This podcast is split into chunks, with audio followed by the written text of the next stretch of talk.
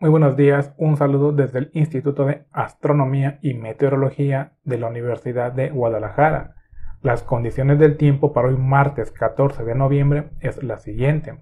En el contexto nacional, dos canales de baja presión, uno ubicado sobre las regiones noroeste, centro, occidente, sur del país y el otro por la región oriente, estarán interaccionando con el ingreso de humedad tanto del Golfo y del Pacífico para dejar episodios de lluvia hoy martes 14 en horas del día.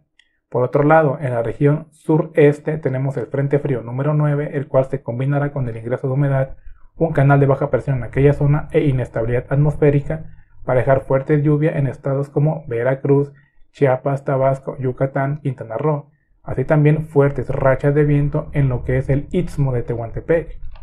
Los modelos de precipitación nos permiten entonces identificar que los mayores acumulados para el día de hoy se centrarían en la región sureste.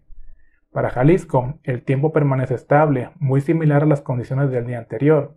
Las máximas para el día de hoy serían 25 a 26 grados en la área metropolitana de Guadalajara, lo mismo en la región Ciénega, más frescos en la región Altos 23-24, la región norte del estado 22 a 23 grados, la región sur 27 a 28 grados, región costera 31 a 32 grados y lo que es la región de Puerto Vallarta 32 a 33 grados.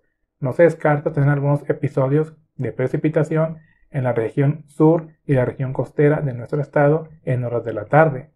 Las mínimas para el día de mañana.